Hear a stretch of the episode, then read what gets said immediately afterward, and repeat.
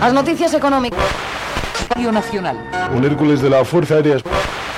Para estudiar el recurso del Partido Popular contra Requisados los aparatos de la radio pirata La Calimera, los miembros de esta radio Cupa Radical en busca y captura son acusados de galiguistas radicales, anarquistas radicales, feministas radicales, independentistas radicales, autogestionados radicales y asamblearios radicales, entre otras radicalidades. Vale, estamos en Los Idus, Radio Calimera, eh, Juan Arias, Yago Míguez. Hola. Y tenemos aquí a Peter Brea. Peter Brea. Peter Brea, sí. Hola. Forestal, héroe, poeta. héroe del rural, el héroe que Galicia necesita, no el que quiere. bueno, sí.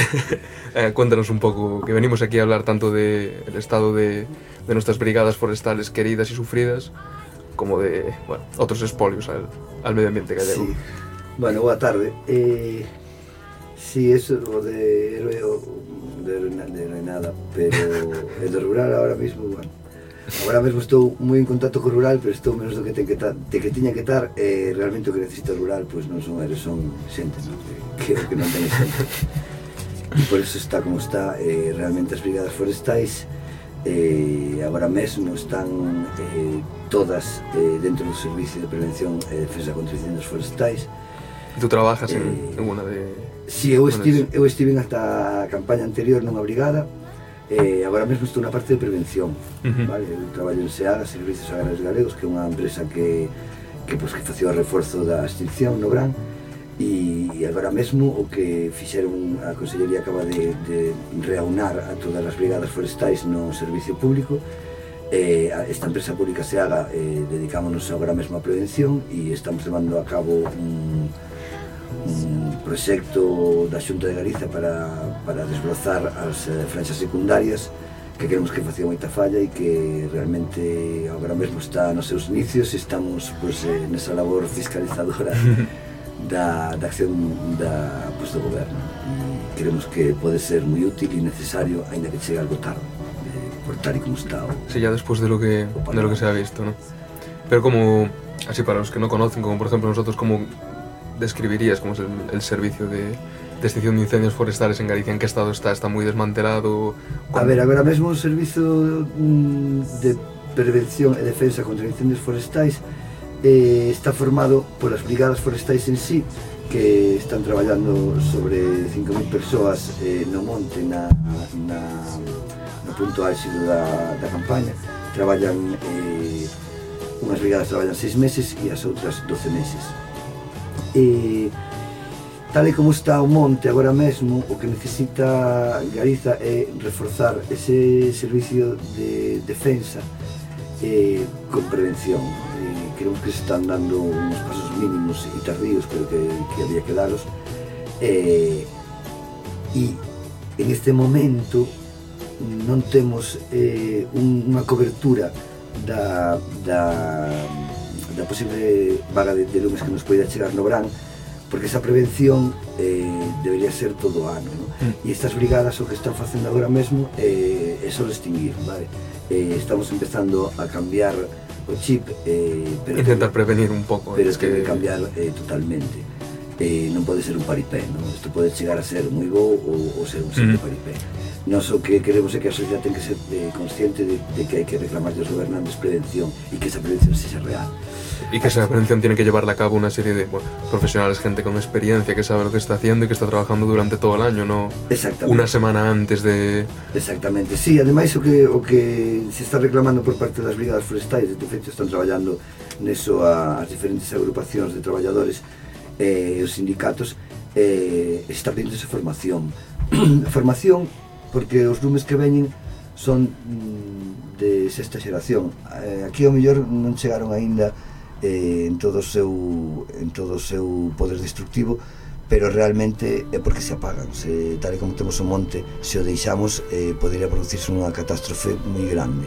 Eh, temos lumes de interface que son os lumes que hai eh, no, no medio na, nas zonas que hai monte e casas eh, xuntas eh, e iso é un problema cos lumes de sexta, de sexta xeración que eh, son tan destructivos que superan calquer eh, poder extinción. Uh -huh. É dicir, este, esta grabación dos lumes ven dada polos combustibles que son, eh, pues, digamos, o mato que arde ou, ou o arbolado que arde, que arde no monte. Eh, dende a primeira a sexta xeración, o que vai variando en esa calificación é tanto ese mato que vai crecendo moito porque ahora mismo está abandonado o monte e temos un Sí, porque non hai, non hai un uso real de, temos de, la, de un, un combustible totalmente eh, des, que, que está eh, desproporcionado, decir, non, non, non é normal que teñamos eh, todo un monte sin desbrozar porque eso ao final o que o que xera é un sí, es yesca, un poder, sí, es un, un poder de combustión increíble. E ademais de estar relacionado con ese combustible, está relacionado ca, eh, co clima. Se nós temos un, un verán no que o Nordés este dando 15 días eh, e temos trin, máis de 30 km por hora de vento, máis de 30 grados e menos de 30% de humedade, de humidade e esas eh, características no monte de combustible eso pode xerar unha, unha combustión que, pois eso, que supere calquer eh, poder de extinción eh, creo que no 2017 xa tivemos un aviso.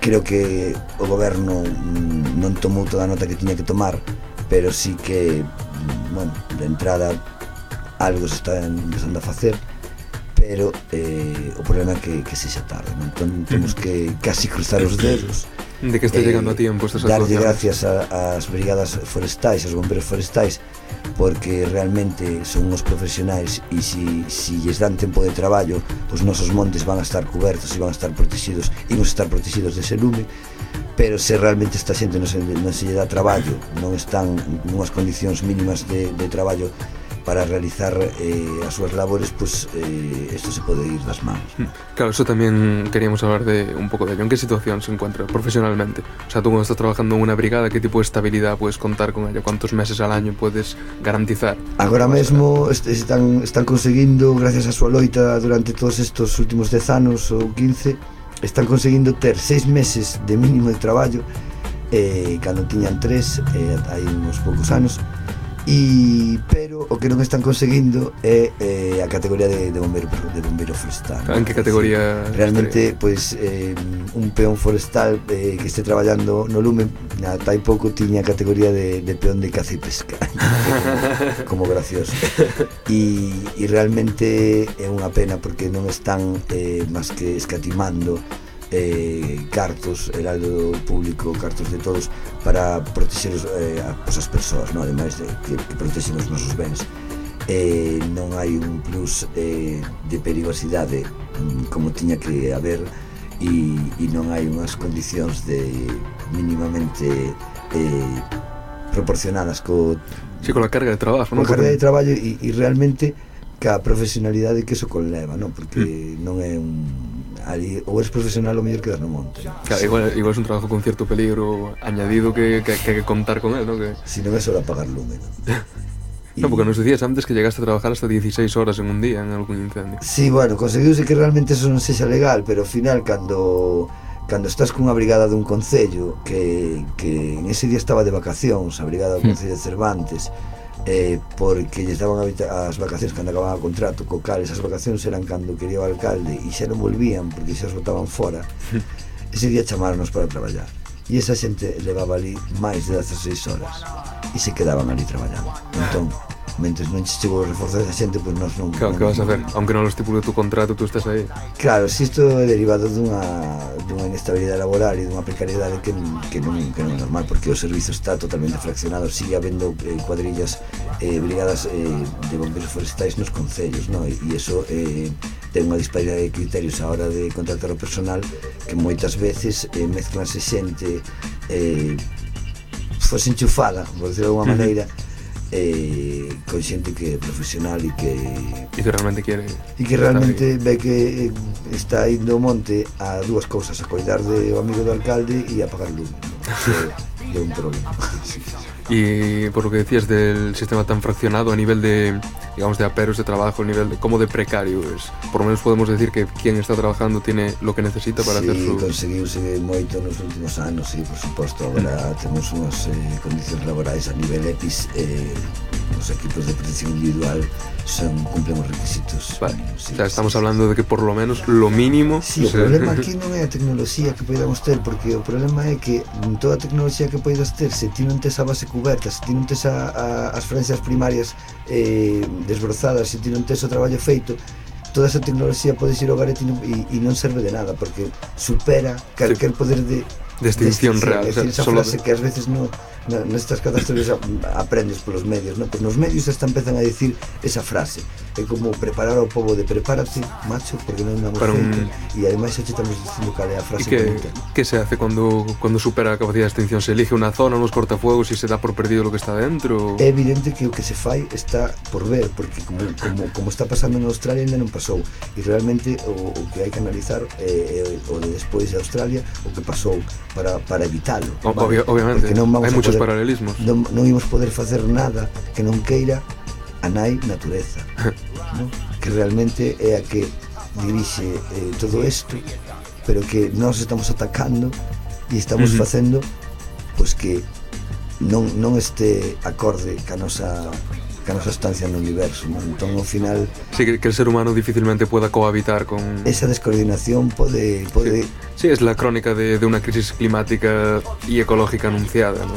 vai ir en contra de nós porque non fixemos nada, está claro Y si, bueno, justamente estás diciendo, no han llegado los incendios de ese nivel como el de Australia, y sin embargo ya mira lo que, lo que hemos llegado a ver en Galicia. Sí, claro, De, los que hablábamos en Vigo. Sí, sí, sí. una locura, gente de toda España mandándome mensajes, Claro. en plan, ¿qué es esto? ¿Cómo, cómo es posible É que...? que realmente no 2017 tuvemos a suerte de que despois choveu porque sí que podían haber Claro, pero no podemos estar dependiendo de, de la suerte, de que vaya a venir ese día. Temporal. recordo eh, non sei como estaría o resto de Galicia, pero eu recordo aquí en Santiago que tiña os lumes bastante lonxe aínda, estaba todo completamente cheo de cinza. Sí, e creo sí. que eso chegou a, a... Pero, pero pasou no 2006, no? Eh, é decir... Bueno, falo do, falo do, do 2017. 2017, por suposto, mm. pero que, que, o que se quere dicir que o 2006 é que pasou no 2006 e temos experiencias desa, de, desa índole dende aquela e agora, e o que pasa con iso é que temos que ser conscientes de de que non podemos creernos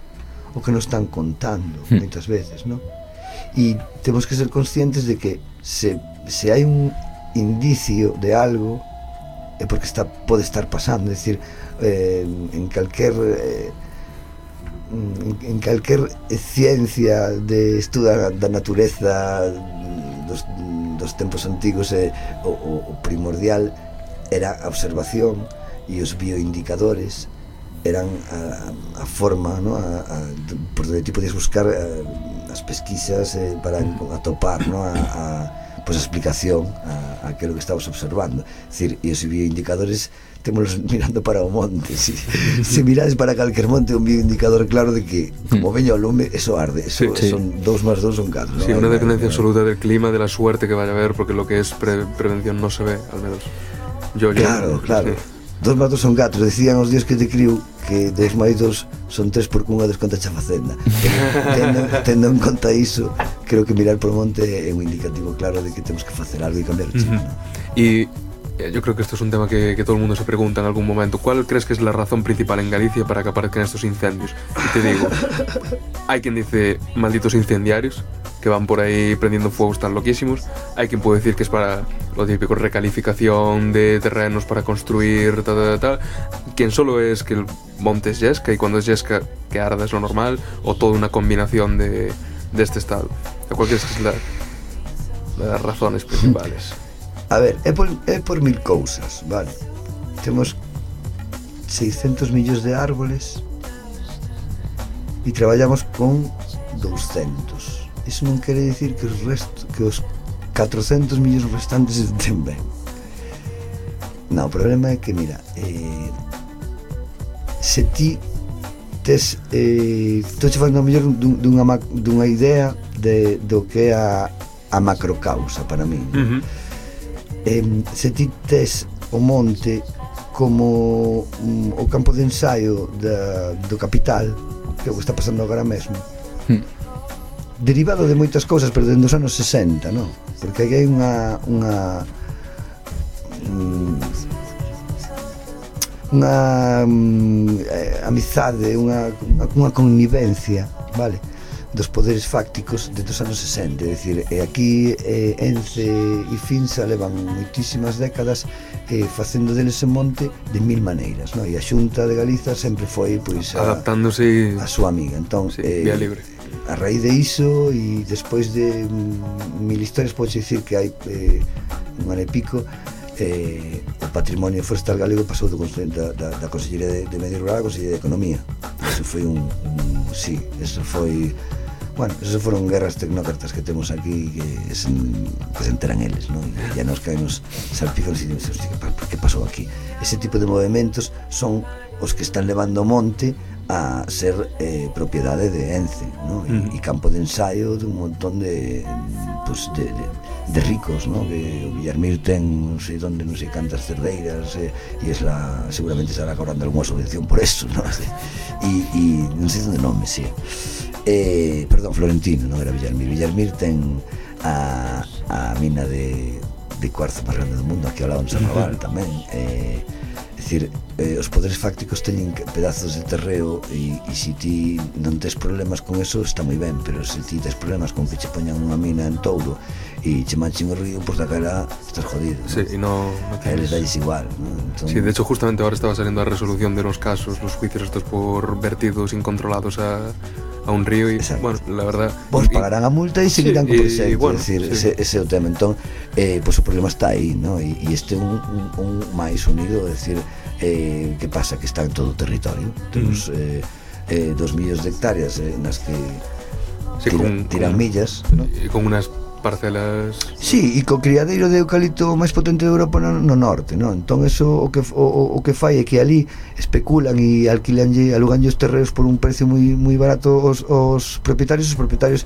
bueno, pois pues, que van facer, non? Nunha zona na que tamén por estructura, por, por cosas estructurales, non? Eh, pois pues, é pobre, non? Porque porque pues, sí, está sí. na esquina. Claro, tampouco se pode cultar, eh, culpar al dueño, digamos, dese terreno de querer plantar uns eucaliptos cando se os ponen en unos años se los venden e saca... É producto dun dunha tendencia que vai a controlar o poder fáctico. Entón se o poder fáctico pajara a nojeira pois habría Nojeiras nojeira se o pajan o eucalipto e o que hai. entón eh, hai un montón de solucións eh? hai alternativas e sempre ven desde o local. Hai a idea de lonxas forestais locais nas que ti se tes eh, mil kilos de madeira que non as podes vender a finza pero podes vender a, a, un, axente forestal eh, a un centro comercial que esté uh -huh. dentro desa de lonxa forestal local que sepa o precio de mercado e que che pode introducir. Como unha lonja. Unha, lo, pero, unha lonxa forestal una, local, si, sí, esas son ideas que están xa encima do... Que bueno, nunca había oído está, hablar de están, eso. Nos, están en varios, en varios GDR, sabes, os, os grupos eh, de desenvolvemento rural son, sí. están conectados para, para, bueno, pues para xestionar fondos europeos de, e, e, e realmente eso xa está encima da mesa. Mm, haberá maneiras de pararlo, non? Porque mm. nos pues, os poderes fácticos están que, que, que non paro de, de decir pero que son os que están aí eh, pois nunha situación cómoda e na que lles importa mm, tres, tres narices que, pero al final que le importa es a quen vive, vive en el monte bueno, decir, deberían importarnos a todos ¿no? tamén ten, sí. ten moito que ver non o tema de do abandono do monte porque hai moita xente que ten ten a súa bueno, pues, pequenas fincas tampouco do, un tema de, de grandes fincas un tema de minifundios heredadas ao mellor dunha xeración ou de dúas que non saben nada delas, están aí e que realmente se houvese o que distí unha lonxa, ao mellor dirían, pois levo aquí, saco un pouco de diñeiro, tal. Por eso digo, evidentemente esa sería unha das solucións eh, porque esa xente eh, mm, como ben di Juan, non se pode botar a culpa pero como vendes, como vendes ti, se o tuveran, pero non o ten. É dicir, eh, mm, aquí o, o poder político ten que ser un mero actor, e ese sí. é o problema, non? Aquí non hai inversións que vayan como nos coches ou como nos bancos, non hai un rédito.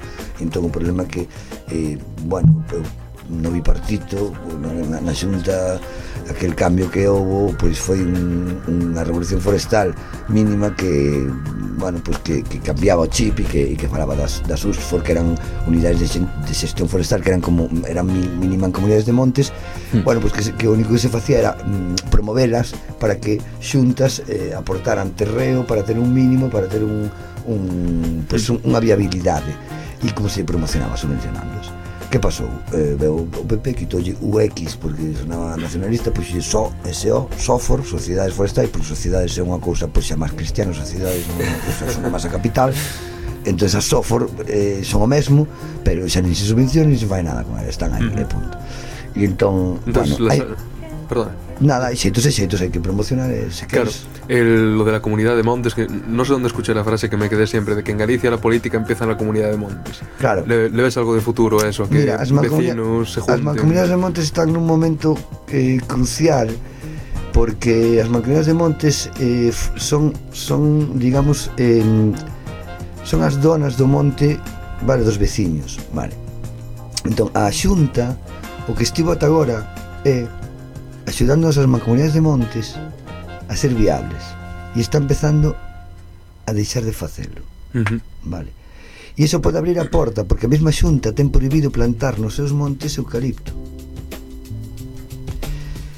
Pero, pero cando lle dou a pasta a xente do pueblo no seu día a xente do pueblo o que fixo?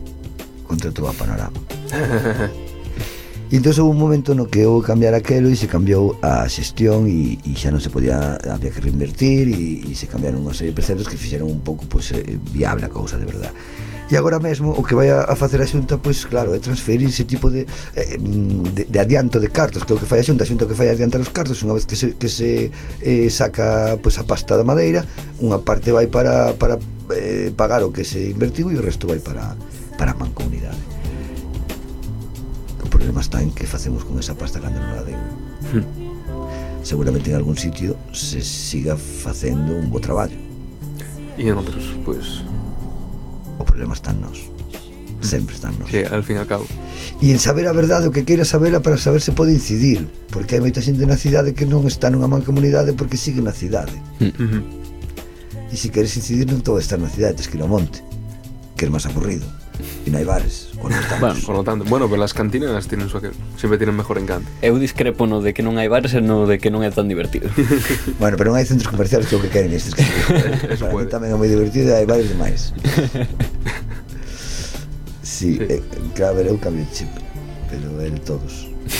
Y al fin y al cabo, eso es para, para cambiar esa situación si no hay una concienciación real de, de la gente que está ahí viviendo directamente. También es eso, influye también factores como eso, la, cuánta, cuál es la media de edad de la gente que vive en el rural, por ejemplo, qué implicación tienen con... Tú, por ejemplo, estás en un sindicato, pero qué tipo de implicación suele tener la gente de a pie en este tipo de... de claro, eh, problemas, eh, no, no, no, e, e ademais eh, e ademais moitas veces cando hai porque cando hai realmente eh, pues sempre acaban atacados por algún lado, ¿no? O sea, a xente de, de Catasó sempre estivo moi orgullosa de Catasó e tuvo se, o seu tesouro ali que eran os, son os castaños máis altos de Europa e de repente pues, apareceu ali unha empresa que quería pasar por encima cunha liña de, de alta ¿no? uh -huh. e, e Casalonga pasa máis ou menos o mesmo en, en no Faramello e no, no Castro Lupario é dicir, eh, mañán vamos a estar aquí Sí, justo, vamos a, a pasar a la segunda... Xa se me cabeza, de... entón, casi presentas ti, despois... Pues, nada, también vamos a hablar hoy sobre bueno este tema de los tendidos eléctricos que quieren que quieren plantar por encima de Castro Lupario. Esto está justo al lado de, de Casalonga, que probablemente sonará a la gente porque está saliendo mucho en la prensa, en la que quieren poner el equivalente a Sogama, pero para productos, o sea, para residuos rurales, ¿no? No, no, no, eso en Casalonga é un, é un, un no, no, no, no, en Casalonga é un, é un vertedoiro. Un vertedoiro eso de- me llama. Sí, pero non, non sei se de, de, de sólidos o sea, urbanos ou de, ou de rurales. Eu creo que é sólidos urbanos de Toixán. Ah, vale, vale. Sí, sí. Pero bueno, lo que íbamos era al, al tema este que estabas diciendo. Los, sí, eh, bueno, que realmente, mmm, pues nada, Celti e eu hai uns meses estivemos en, en Lalín porque cumplían cinco anos a plataforma Salvemos Catasós e, e bueno, fomos ali a recitar e a tocar e E, na, tuve a sorte de acompañar a Celtia que é unha maravilla e, e foi ca súa proposta que pois tamén eh, basase niso non? no, no amor a terra e no coido a, a madre natureza eh, Bueno, Celtia é unha rapaza que mañán virá a presentar aquí no SAR o seu crowdfunding un evento tamén en apoio a, a todo isto que estamos falando hoxe tanto ao, para salvar a Carballeira como o resto de temas. Era un souto?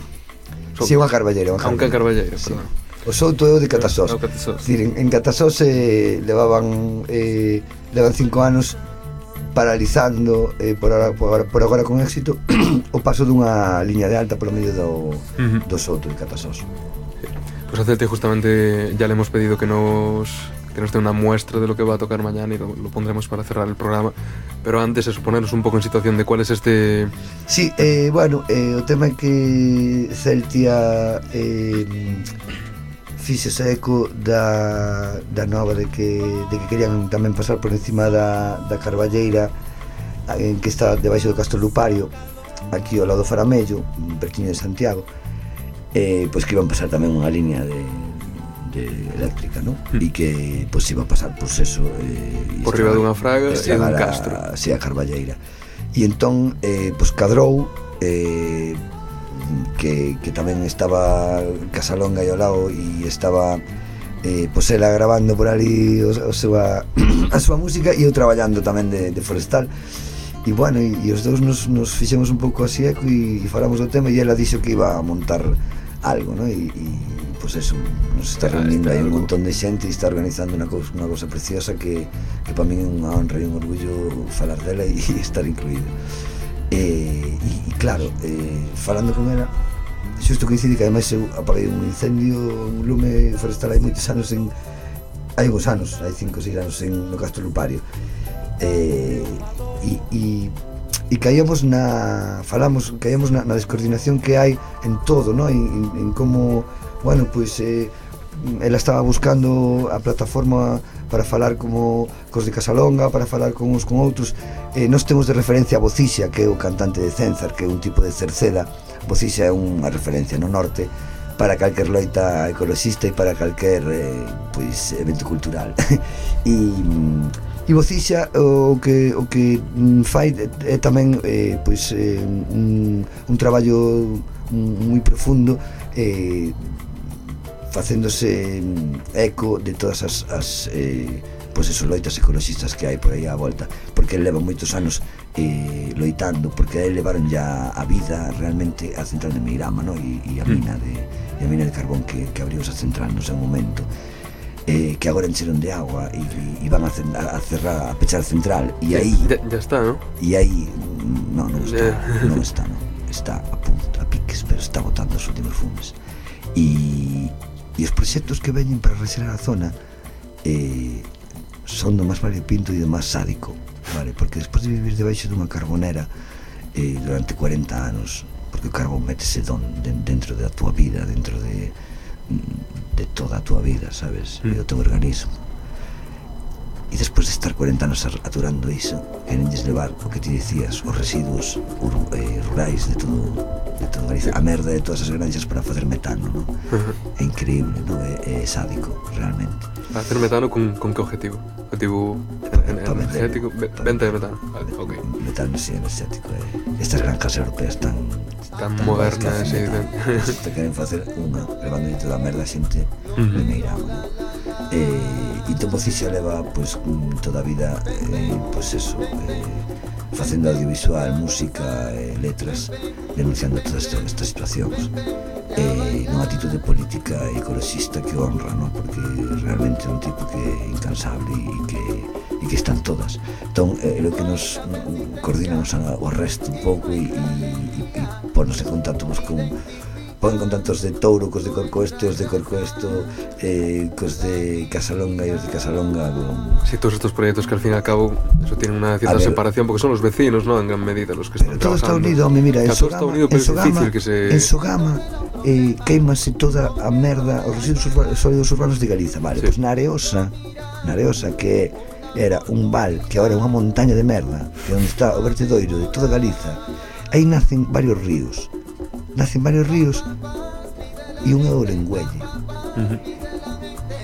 e outro é o Barcés e todos eses o Barcés vai pa Coruña pasa por Carral e vai pa Cecebre e da Coruña abastece a toda a Coruña de agua e toda Arteixo e, e Cecebre como encima bueno, pero, eh, pero, reserva pero outra vai para o Tambre Ajá. Uh -huh e o Tambre abastece todo Santiago. Entón estamos falando que da Areosa, que é unha aldea de Cerceda, donde vai toda a merda de Galiza naza a hoja que bebe toda a xente da Coruña e toda a xente de Santiago.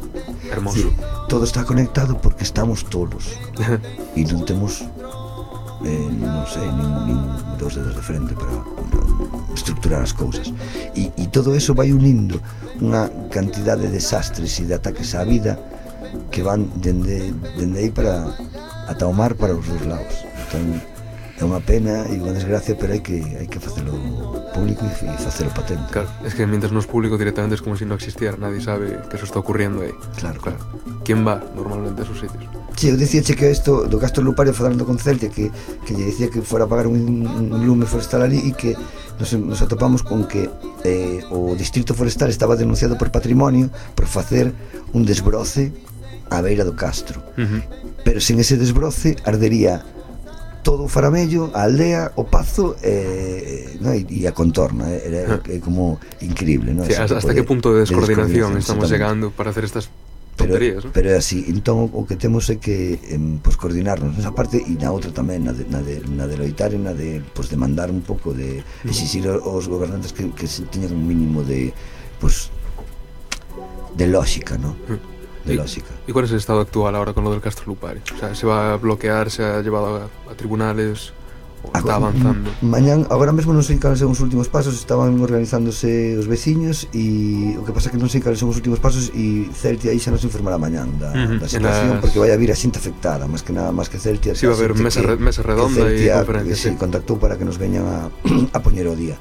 Eh, vamos a ver, eu sei que eh, agora mesmo temos o anuncio de que iso vai a pasar e hai pouco tempo para as alegacións supoño que se están preparando as alegacións Ujú. sabes, neste caso eh, e, e nada, e difundirlo o máximo posible mañana enterarnos e difundirnos ben, ben eh, Sí, ver por todo por qué se está haciendo esa, esa línea y por qué por ahí también. O sea, realmente no hay ninguna otra forma de, de llevar a electricidade por esa zona sin pasar por encima dun castro. Por suposto un... que mm. sí, por, eso xa che dixo que, se, que por suposto que hai. Eu veño dun un, dun pobo que no que pasan tres redes de que tenían te, tiñan 300.000 vatios e eh, por arte eh, así porque sí eh, pasaron a ter 440.000 quer decir eh, fan o que queren pasan por encima de quen queren.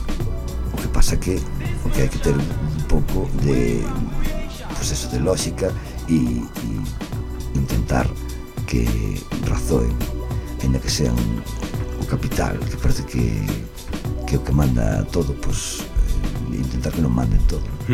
Que haya algún tipo de continuidad en este planeta estaría bien poder aguantar aquí unos añitos más. Yo ni 30 años, de hecho. bueno, pues un placer haberte tenido aquí, Peter Brea, uno de los placer para mí muchos héroes No, que están sueltos. héroes va, sin capa. que va, que va pero é, é cada un de si mesmo Pues si quieres terminar con algo, algún tipo de llamamiento al cielo y a la población. Bueno, eres músico momento. tamén, tes algún Tamén, claro. proxecto ah, si, no, bueno Apro- eu, Aprovecha. No, nós temos o A ver que sae que, que foi aínda este mércores e que será pois eh, do 22 en 15 días non sei ahora mesmo en que día cae pero en cada 15 días eh, temos no, no Carrilana un micro aberto que se chama Ver que sai que, bueno, que, que estamos abertos a calquer tipo de pues, de proposta cultural. Temos unha banda eh, na que está Celta tamén e tocamos eh, tres temas da banda dos temas dunha convidada ou convidado e despois abrimos o micro.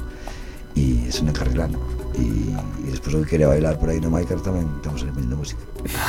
Por, aí, por aí andamos, en, en o que estamos. Perfecto, pois pues, los idus te verán en Maicar. e na Carslana, eu, eh, eu penso ir. Venga. Pues moitas grazas. Pois pues musiqueo. Bueno, que un aplauso para esta tropilla porque hoxe tivemos pola tarde dándolle unha volta ás cancións e foi especial, eh, é, é. Un aplauso para... Se agora non sale igual.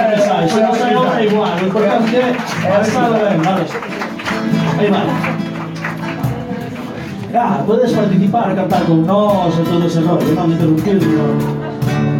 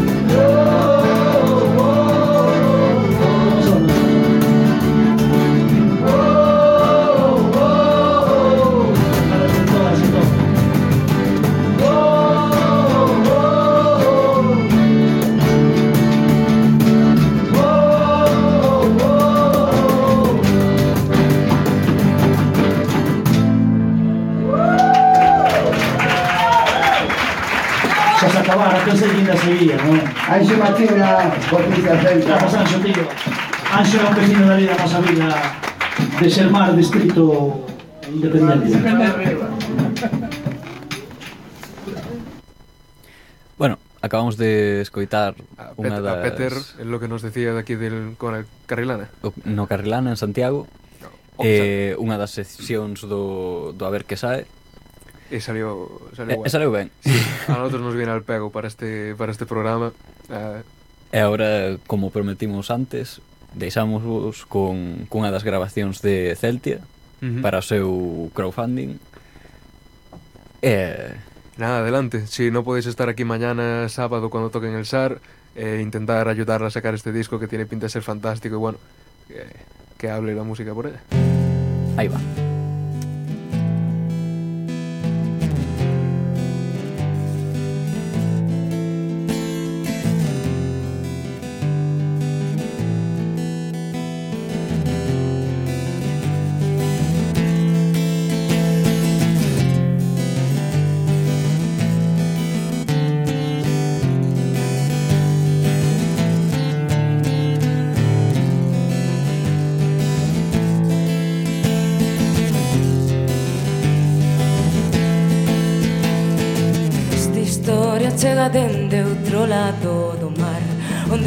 que a terra é un espello que che fai voltar. E cando volto non hai cheiro dos ameoeiros Onde están os meus carballos e os meus castiñeiros? Terra mollada fica na alma Non sei onde estou. Este un lar de cinzas. Este un lar de cinzas.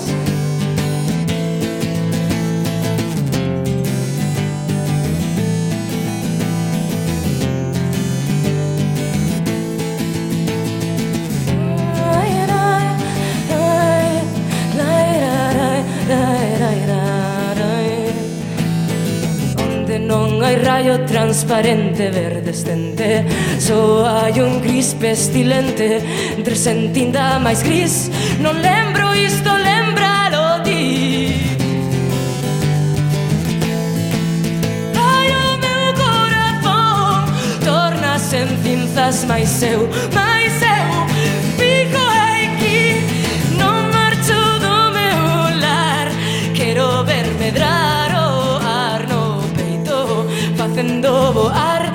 pinza ao mar lai, lai, lai, Este olar de cinzas lai, lai, lai, lai, Este olar de cinzas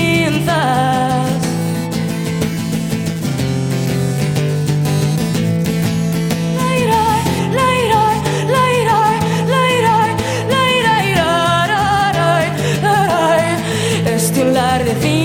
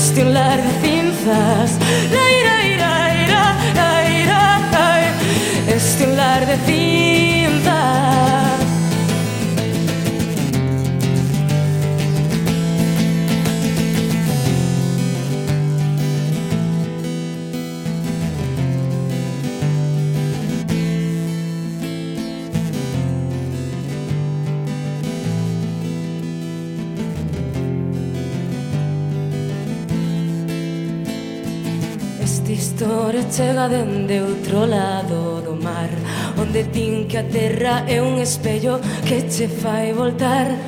E cando volto non hai cheiro dos ameoeiros Onde están os meus carballos e os meus castiñeiros.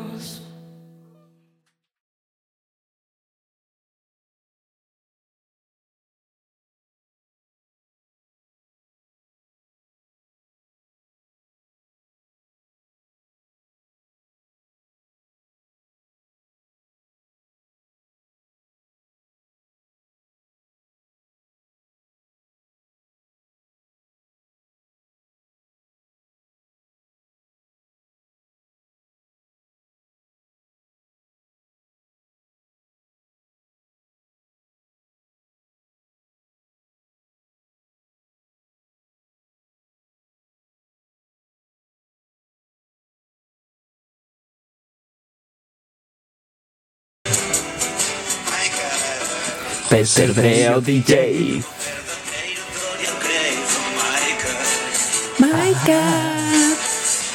Aproveito ah, tempo.